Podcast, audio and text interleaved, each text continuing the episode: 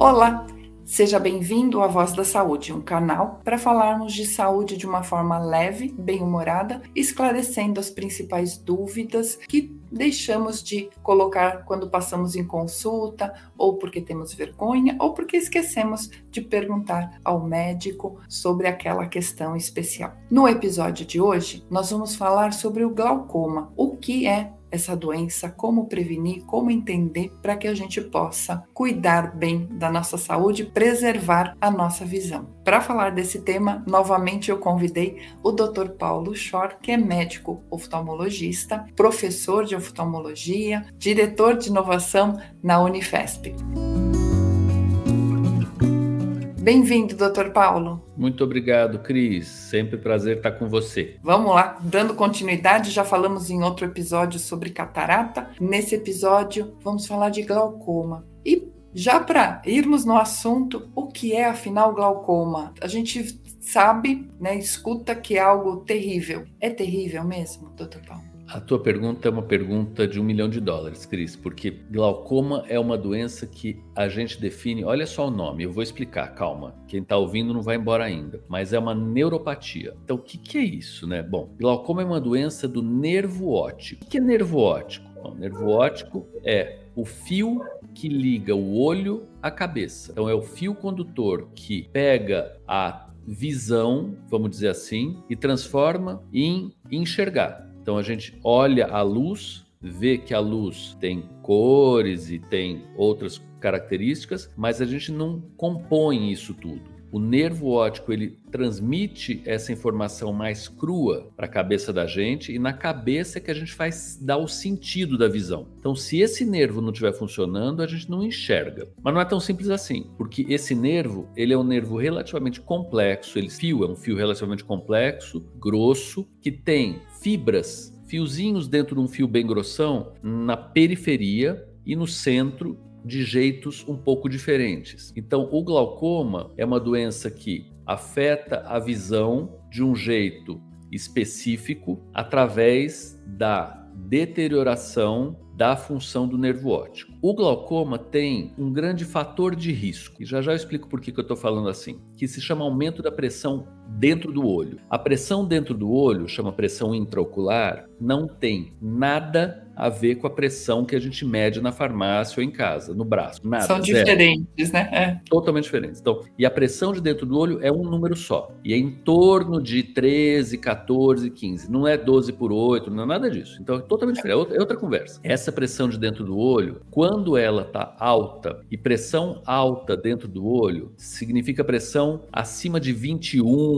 desses números assim. Então, essa é uma pressão alta dentro do olho. Começa a afetar a retina da gente e o nervo óptico da gente. E aí a gente passa a ter essa doença que é uma neuropatia, é uma alteração do nervo óptico que tem como o fator de risco principal aumento da pressão intraocular. Mas como eu disse, a gente não tem nesse nervo e nem na retina uma homogeneidade. Então, as fibras e a retina mais afetadas no começo pelo glaucoma são as fibras periféricas em volta da visão da gente. Por isso, quem tem glaucoma não vai ter uma baixa de visão dos detalhes, das letras, do enxergar, do ler. Ele vai ter uma baixa de visão do campo, do global da visão dele, que é uma coisa que a gente não presta atenção e nem vai prestar mesmo. E aí por isso a gente chama o glaucoma como o inimigo silencioso da visão, porque a gente não sente nada e a gente vai deixando isso avançar, porque essa pressão de 21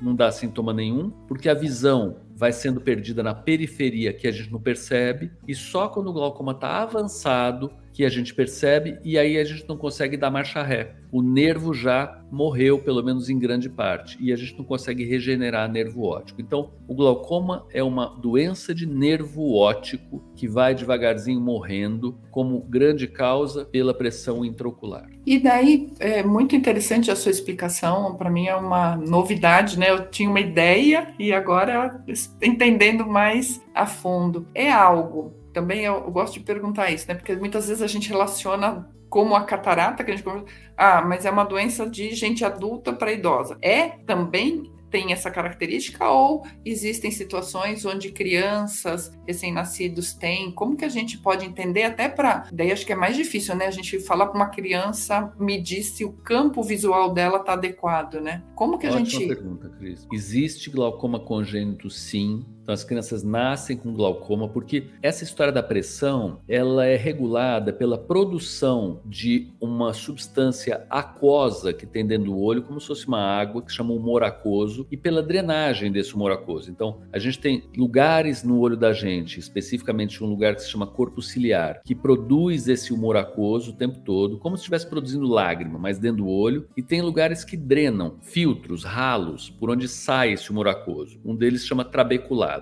Em criancinha que nasce com alteração desse tal desse trabeculado, com o ralo entupido, a gente tem um aumento de pressão intraocular dentro da barriga da mãe. E o olho da criancinha muito pequenininha, do feto, ele é muito molinho. Então, com um aumento de pressão, o olho vai aumentando de tamanho. E quando essa criança nasce, ela tem um olho grandão, muito maior do que a gente. E a gente vê isso nessas crianças, logo que elas nascem, é fácil de enxergar e é sim uma doença bastante grave. É, é difícil operar essas crianças, o tratamento é cirúrgico, tem alguns centros especializados, precisa operar muito rapidamente, até mais rapidamente do que a catarata congênita, exatamente porque a doença vai afetando o nervo óptico, vai matando o pedaço do nervo óptico e aí a gente não consegue recuperar. não tem, é, não tem, não tem como retornar, né? Não tem prótese. E então existe glaucoma congênito sim, mas a maioria dos glaucomas se dá em pacientes maiores do que 40 anos de idade. E é um glaucoma que a gente chama de crônico simples. O nome não importa, mas é um glaucoma que a pressão não é muito alta e a perda de campo visual e depois da visão central, ela é muito lenta. Por isso que o paciente não percebe não e ele vai acostumando. E por isso que a gente pede para o paciente voltar de ano em ano no consultório oftalmológico. Não é por outro motivo. Todas as outras doenças, talvez com uma ou duas exceções, o paciente percebe antes do médico. Catarata, miopia, cisco no olho, descolamento de retina. Tudo isso o paciente percebe e vem contando para a gente. Fala, ó, uh, eu enxergava, parei de enxergar, ou eu estou enxergando um flash de luz, ou sei lá, estou mais míope.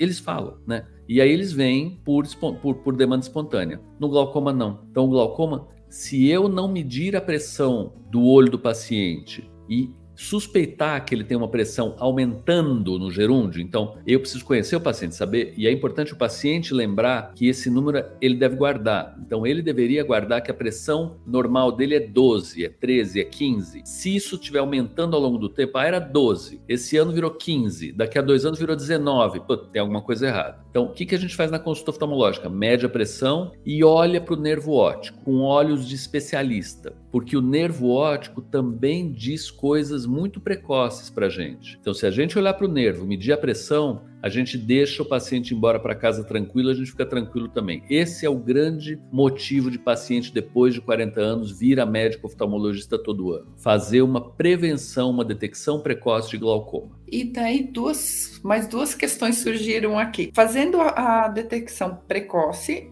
é fácil o tratamento ou o controle? E a outra pergunta é: isso é algo que está é, tá ligado à genética, né? Então a família, quem tem, os outros também terão, né? Ou é algo avulso, vamos dizer assim, esporádico? Ótimo. Vamos também de trás para frente. É ligado à genética, na maioria das vezes. Não quer dizer que filho de peixe, peixinho é, mas quer dizer que se você tiver um pai, mãe, tio, alguém consanguíneo com você com glaucoma, você tem uma chance muito maior de ter glaucoma sim. É ligado à raça, então indivíduos de pele negra têm maior chance de ter glaucoma é ligado a alguns fatores como alta hipermetropia, que são pessoas que usam óculos, que aumenta muito o tamanho do olho. Tem alguns tipos de glaucoma que têm fatores, entre aspas, ambientais, cirurgia prévia, trauma, sangramento, diabetes, esse tipo de coisa. Então, mas para a tua pergunta, tem sim. Se você tiver um parente com glaucoma, fica mais esperto, tá? Para ver se você não vai ter glaucoma. Se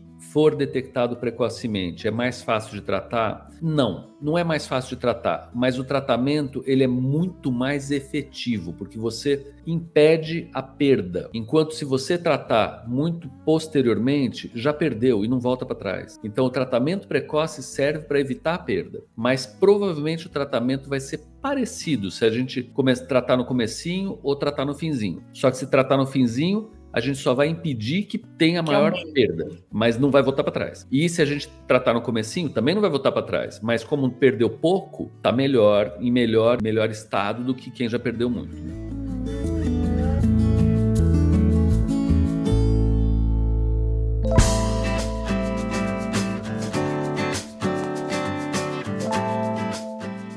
Muito interessante esse tema. Para mim foi muito elucidativo. Eu espero que quem chegou aqui conosco até agora também tenha esclarecido suas dúvidas. E eu acho importante te convidar, meu ouvinte aqui, a curtir, a compartilhar, a fazer comentários né, na, aqui na plataforma, é possível. E para que a gente possa ter maior visualização, uma maior distribuição desse conteúdo que é tão relevante, que é tão importante para a gente manter uma saúde mais equilibrada, né, e conseguir ter uma qualidade de vida muito maior. Doutor Paulo, o que então a gente pode fazendo assim um resumo do que é o, o, glaucoma? Qual seria uma? Eu acho que o principal recado, ver se eu já entendi corretamente, o principal recado sobre esse tema é a periodicidade na consulta, é ir anualmente a consulta com o oftalmologista para que ele possa acompanhar e ver se a pressão tem alteração. Então, esse é o maior motivo para a gente ir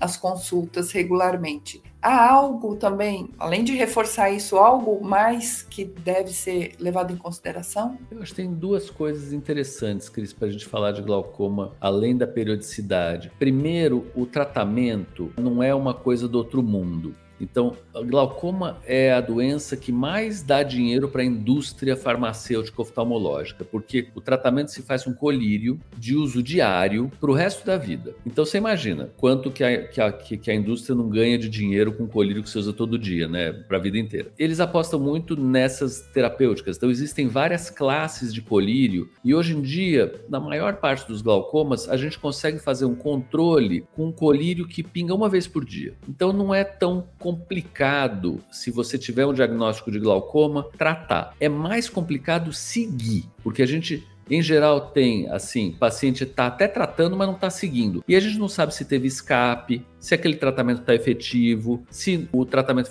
o paciente ficou refratário ao tratamento. Então, seguir eu acho que é bastante importante. Seguir o tratamento para glaucoma. Segunda coisa, é uma doença que tem uma progressão bastante lenta, muito lenta. Então, não quer dizer que eu tenho glaucoma eu vou ficar cego. Em geral, não acontece isso. Os glaucomas, claro que tem glaucomas muito mais agressivos, avançados, mas eu acho que quem tem esse, esse nome na cabeça, assim, glaucoma é igual um câncer de olho que eu vou ficar cego inexorável, não vai tá? Não é essa a realidade. E tô falando isso para que as pessoas não comecem a fugir desse nome. Por outro lado, se a, a gente tem um diagnóstico de glaucoma expresso, é um, é um diagnóstico complicado, que significa que eu tô condenando o paciente a usar colírio pro resto da vida. O glaucoma não sara. Então, é bem importante ter uma conversa boa com o teu oftalmologista para saber se você tem suspeita de glaucoma ou você tem glaucoma mesmo. Em geral, a gente trata suspeita de glaucoma, porque a gente não quer ver o campo visual piorar, o nervo morrer para ter certeza, sabe? A gente fala assim: "Eu tenho uma bela suspeita que você tem glaucoma, deixa eu te tratar?" Ótimo. E vamos junto. Eu não quero ter certeza, né? Não quero acompanhar para ter certeza que ah, piorou, perdeu o nervo óptico, puta, você tinha glaucoma mesmo, perdi um tempo. Então, esse entendimento que não é óbvio, eu acho importante o paciente ter, para que ele participe do tratamento dele, sabe, Cris? Eu acho que isso a gente já conversou muito, né? Mas quanto mais o paciente participa, mais nós confiamos nele, ele confia na gente, ele confia nele. E aí começa a ser efetivo o tratamento. Ele não só usa o colírio, mas ele faz o acompanhamento, ele entende o que está acontecendo, ele ajuda ele mesmo, ele ajuda a gente. É uma delícia quando o paciente está co desenhando o tratamento. Ele é corresponsável. E ele só vai ser corresponsável com esse tipo de coisa que você está fazendo, com um entendimento profundo de questões que são complexas. Então, esse podcast, a turma pode ouvir duas ou três vezes, sim, porque não vai dar para entender na primeira.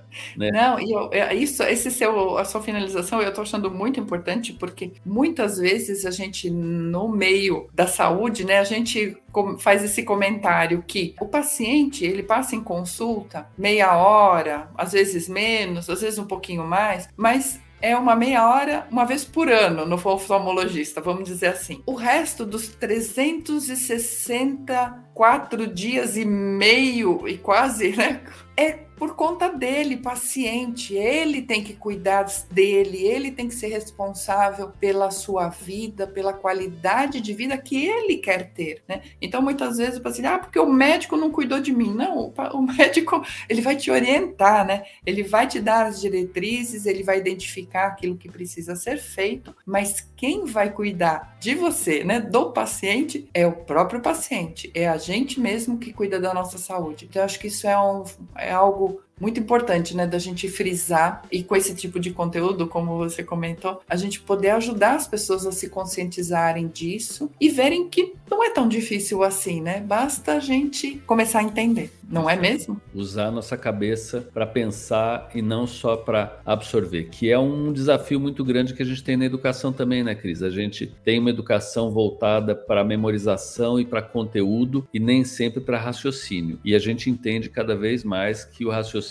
é o que diferencia o ser humano, animal racional. Se a gente não raciocinar, não adianta muita coisa. Tem muita coisa que vai ficar, vai ficar para trás, inclusive a saúde da gente. Não, é isso mesmo. Enfim, mais uma vez eu quero te agradecer muito pelo seu tempo, a sua disponibilidade em compartilhar aqui tantos anos de estudo, de experiência. Eu acho isso, nossa, maravilhoso e fico encantada é, de poder estar aqui conversando. E já faço assim o convite, eu queria te trazer para só das nossas duas conversas já me surgiram várias dúvidas ou várias ideias para novas conversas e que eu acho que vão ser muito ricas se a gente puder trazer aqui novamente. Estou completamente à disposição, Cris. Teus ouvintes podem trazer perguntas, podemos trazer para cá e responder. Estou à disposição para responder perguntas individuais também. Tenho para mim que a função, uma das funções, como eu falei, de vida, uma das descrições de trabalho, das job descriptions minhas, é escalar o que eu falo no consultório para poucos pacientes que são privilegiados, porque conseguem ficar aqui um tempo grande, pagar um dinheirão, para mais gente. Eu acho que isso é, é obrigação.